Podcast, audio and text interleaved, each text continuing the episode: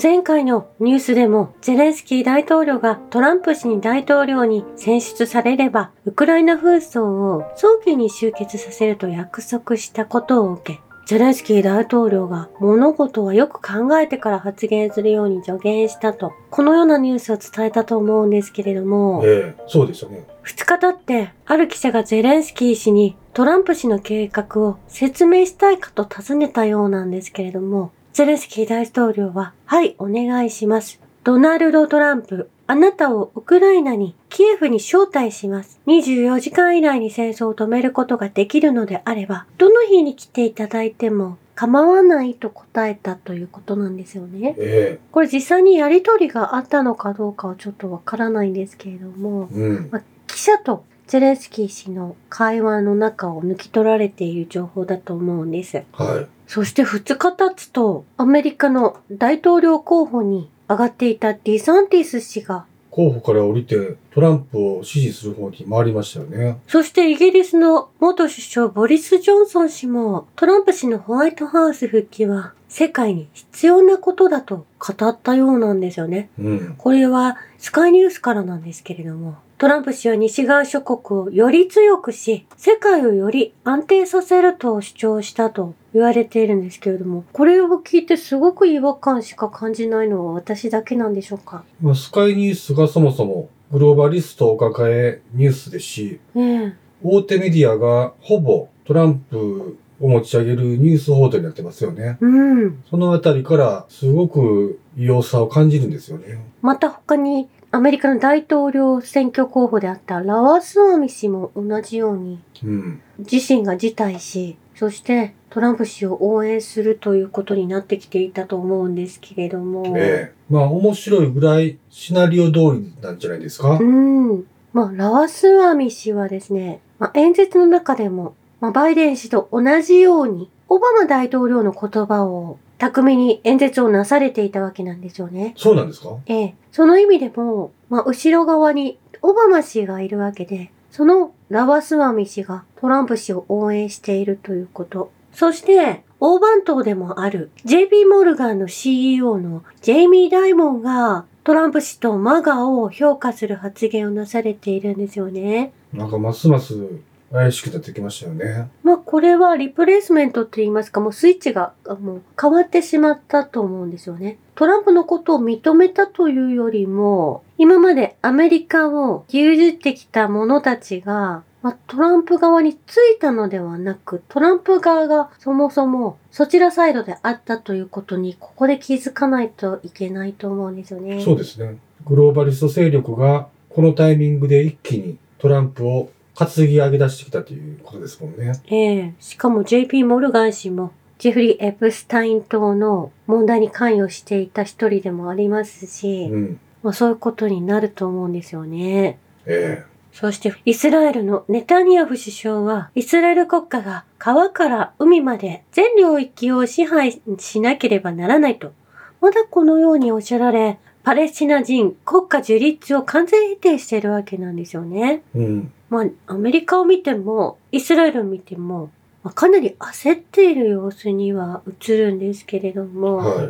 まあ実際には、イスラエルのネタニヤフ首相とギャラント国防相が警護担当を含めて殴り合いの喧嘩になったそうなんですよね。うん。イスラエルメディアでも報道されていたようなんですけれども、ネタニヤフ政権は追い詰められているというような記事を見かけたんですけれども、はまあ、ですがネタニヤフ首相の政党であるリクード党の議員で、イスラエルの国会議員であるガリット・ディステル・アトバリアンは、Facebook で、やはりガザを地球上から消し去るとおっしゃられているんですよい。ね。うん。パレスチナの飛び地を一掃するには、復讐心に燃えた凶悪なイスラエル軍が必要だとこのように演説をなされていて、そしてイスラエルの教育現場でもアラブ人の子供を見ると殺したくなる。数年後にはアラブ人は全員死に、残ったものは我々の奴隷になるだろうと。まあ、このように学生たちが、まあ、教え込まれていて、イスラエルの学校で子供たちがこのように語っているんですよね。まあ、このような人たちが生き残ってしまった場合といいますか、構成されなかった場合、とてもこのイスラエル問題が解決したとは言えないと思うんですよね。この紛争が一旦止まったとしても。そそこが、戦争止まれへんよ、こんなん。え、そこが問題だと思うんですけれども。ネオコン活動の工作員養成学校ですよね。そして、まあ、航海で起こっていることなんですけれども、保険会社が航海を航行するアメリカ、イギリス、イスラエルの船舶への保険を提供することを拒否したということなんでしょうね。えええこれは風刺派が狙っている船に保険はかけられない、かけていただいているものは利用できないとおっしゃられているわけなんですけれども、え保証しきれないということですね。ええ、保険料は運搬貨物金額の0.01%から0.7%に70倍に高騰してしまっていたんですよね。うん。この件に関して。ですが、それでもイギリス、アメリカ、イスラエルの船舶への保険を提供できないと断定されたということなんです。まあお金の流れを止めると、イスラエルなんか一気に潰れるわけですから、ええその物資も同様で、うん、そういうものがイスラエルに届かないようにすると、うん、もう、まずイイスラエル軍が養っていけないですしね。ええ食っていけないですからね。で、それを本来は一日でやめさせるっていうトランプが、うんそ。れを本来はしないといけないんですよね。そうですよね。ウクライナ戦争に関してもそうおっしゃられていましたが、このイスラエルに関しても、まあ一言も何もおっしゃられないトランプ氏がいると思うんですよね。まあこの第一次世界大戦、第二次世界大戦を仕組んだ、仕組んだのは、ユダヤになりすましたシオニストであって、ユダヤ人ではないということなんですね。うん。シオニストが作ったナチスの優勢学は反ユダヤでもあって反シオニストではないということ。つまりユダヤの皮をかぶったシオニストたちがこの国を建国したということなんですね。えそして過去にシオニスト帝国主義アメリカとイギリスはドイツとソ連の両方に武器を売りつけ戦わせたのが第二次世界大戦であり、代理戦争ビジネスであったというのがウクライナで起こっていること、そして今起こっていることにつながってくると思うんですよね。そしてアメリカはレンドリース法を復活させたということ。このウクライナ紛争が起こった時に、えうん。アメリカは武器を融資する代わり、ウクライナにアメリカ軍のベースを作るということが約束されていたと思うんですよね。えそれが達成されるのか否かですけれども、まあ、このウクライナ戦争は終わりつつありますけれども、未だにドネツク、ルガンスクに砲撃するスナイパーや、まあ、フランス軍、そして米軍が紛れ込んでいるということもあるみたいで、まあ、2日前にもまたその銃撃が人々を襲ってしまっているわけなんですよねえ。うん。まあこれはフランスのマクロン大統領がイギリスに続きキエフ政権と二国間安全保障協定を締結し、これらの国々で調印された文書や調印されようとしている文書について公的な議論がなされていないんですけれども、傾向からして近いうちにショルツ、ドイツも同様のことをする可能性はあるようなんですよね。未だに諦めきれないフランス、ドイツ、イギリス、アメリカがいるわけなんです。ええこれ植民地支配の国であるということが共通しているんですよね。うん。まあそこで、ロシアはハリコフに大規模な攻撃を加えました。ハリコフで殺害されたフランス人を含む60人の傭兵は、フランス情報部と軍による秘密作戦の一部であったらしいんですよね。はい。そしてハリコフでフランス人傭兵殺害事件を受けて、ロシア外務省に召喚された駐モスクワフランス大使にラプトリーの記者が質問を投げかけていました。うん。傭兵がウクライナで戦っているという事実をどう説明するのですか？フランスの傭兵がウクライナで何をしているのですか？恥ずかしくないですか？という質問を投げかけたところ、まあ、逃げるように去っていかれたフランス大使がいらっしゃったんですけれども、えまあ、ここでわかるように、今までロシア政府、ロシア軍は、まあ、外国からの傭兵などを多めに見ていた部分って少しあった部分があるんですよね。どういうことですか？まあ今ここに来て、ロシアはその外国からの傭兵、潜んでいる部隊も全て殺害するという意味で号令をかけたと思うんです。なかなかウクライナの紛争から手を引かない国々に対しての武力行使を選んだというロシアが今いるわけなんですよね。これまではフランス軍は割と大食い見てもらってましたけど、こんだけ引っ張んのやったら、もう次の段階に行きますよということで、フランス軍も容赦なくロシア軍は攻撃しし始めたということですね。ええ。そして、この報道などで大きく取り上げられるような攻撃を仕掛けていると思うんですよね。これもアメリカ軍も NATO 軍ももともとウクライナにな何年も前からベースを作って基地を作っていたことは知られていましたけれども、うん。なかなかそれを取り上げるメディアがいなかったわけなんですけども、それを大々的に表に出るような攻撃にロシアは方針を変えたということなんですよね。うん。まあ実際にハリコフで攻撃された一般の方たちもかなり重傷で、まあ、それ民間人に使うような武器ではないもので殺害をさされてしまっているんですよね。はまあ今なおそういったことが続いているので、まあロシアとしては戦い方を変えたということなんですよ。それが分かってくるわけなんですよねい。。うん。そして、イスラエルのお話に戻りますけれども、ガザへの人道支援がイスラエルに公開されており、1月2週間の人道支援の29件の予定のうち7件しか実際には支援を送り込むことができていない。これはイスラエルがこの妨害を行っているわけなんですよね。4分の1以下しか支援物資が届いてないわけですね。ええそして先週、先週お伝えした、まあ、支援物資が届いたところに、イスラエル軍が銃で人々を襲うという事件が、まあ、これアルジャジーラのニュースで取り上げられていてお伝えしたと思うんですけれども、ええ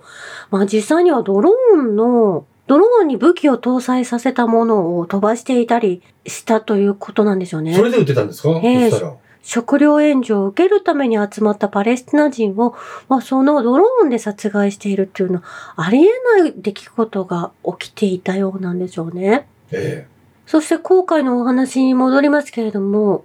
バーレーンでイギリスの総海艇 HMS チェリングポールドがもう一隻のイギリス軍艦 HMS バンガーと衝突し、両艦のメッキに損傷を与えたということなんでしょうね。これ多分、この船を操縦する何かが狂ってしまっているため、このようなことが起きていると思うんですけれども、えはい。まあ、そして風刺派の公式発表では、航海でのロシアと中国の船舶の安全航行を約束しているんですよね。はい。風刺派の高官モハメッド・アル・ブカティ報道官は、ロシアのイズベスタ氏のインタビューで、イエメン周辺の航路は、船舶がイスラエルと関係していない限り、中国とロシアの船舶にとって安全であるとこのように語っているんです。えこれを見てもわかるように、風刺派がやはり断然優位に立って、この海を守っているわけなんですよえね。うん。そして今後、3つの水路を、まあ、全てコントロールしていくのが風刺派になっていくということも何かの記事で書かれていたんですけれども、うん。そして南アフリカ共和国の国際司法裁判所 ICJ への提訴に続いて、インドネシアがイスラエルが75年続けているパレスチナ不法行為について ICJ に韓国的意見を出すように提起しているんですよね。はい。このインドネシアもこの国際司法裁判所がうまく動いていないのもちゃんと見とってですね、うん。そのような動きに出た。これ、各国がですね、国際刑事裁判所 ICJ にこの提訴をしていくということが、そういったムーブメントが始まってきてるんじゃないかなと思うんです。えそしてやはりイギリス、アメリカ、ドイツ、フランスが南アフリカによる国際司法裁判所のイスラエルジェノサイドの告発に意義を示しているということなんですよえね。うんやはりこの4カ国は世界各地で虐殺を伴う植民地化を行っている国、犠牲者側であるグローバルサウス、この4カ国と戦っているということなんですよね。はい。そしてパレスチナを支持し、ジェノサイドの認定を求めているということなんですよね。はそしてハマスのアルカッサムの戦闘員は、まあ、皆さん、イスラエルの残忍な攻撃により、親や兄弟、親族を殺害されてきた人たちの集まりであるわけなんですよい。ね。うん。ですので、ハマスはテロリストだというような認識はどこにも抱くことはできないわけなんです。えハマスはレジスタンス。家族を失った人人々がその命を奪ったイスラエルと今戦わなければいけないという意味で立ち上がっているということになるんですよね。うん。まあ、それを応援しているのが風刺派であるということ。同じようなことがイエメンの中でも起こってきたということ、そしてグローバルサウス、インドネシアもアフリカも皆さんこのように植民地支配で虐げられてきた人々が今一緒にパレスチナを応援しているということなんですよね。だから今地球上でずーっと虐げられてきた人たちと、虐げてきた人たちとの民族の衝衝突が起こってるんですね。ええ起こってるんですよね。ええ、で、その虐げれ、虐げてる方に属するアメリカ、その今年の大統領選挙にトランプを担ぎ上げて、イスラエルにユダヤ国家を築き、一気にニューワールドオーダーを築こうとする、まだずーっと虐げていたいねんっていう勢力と、その差別主義者の中心地であるイスラエルをどんどんどんどん兵糧攻めしようとする、し虐げられたきた側の攻め行き合いになってるわけですね。ええ。そして実際ティス氏も無条件で